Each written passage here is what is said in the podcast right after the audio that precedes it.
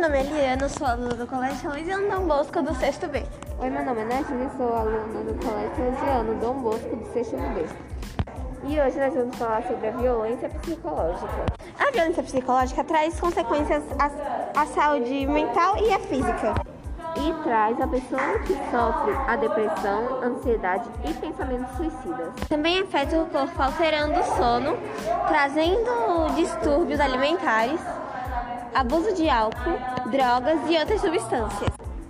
Para se curar dos males causados por uma violência psicológica, primeiro precisa saber o que está acontecendo. Na maioria das, na maioria das vezes, é preciso procurar psicólogos e médicos. Ignorar pode agravar a violência.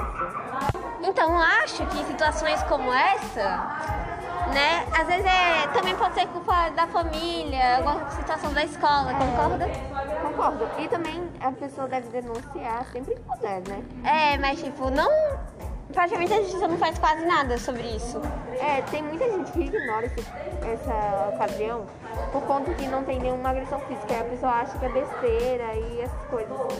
Sendo que muitas vezes a pessoa está sofrendo muito por dentro. É, às vezes muitos comentários familiares dos colegas da escola são, tipo assim, muito graves.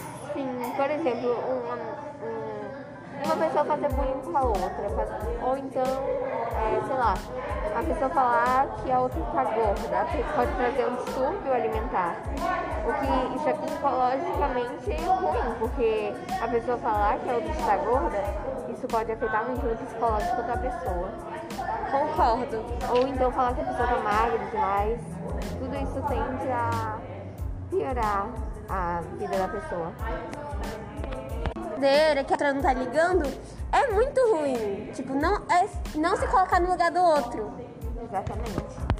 Falar mal da pessoa também na cara dela pode também fazer a pessoa se sentir tão mal ao ponto de pensar em se matar e outras coisas. Pensar que não é bom o suficiente para é. família, para os amigos, para qualquer tipo de pessoa. Que não vale tudo aquilo, que a vida é muito ruim, enfim. É. Vários pontos.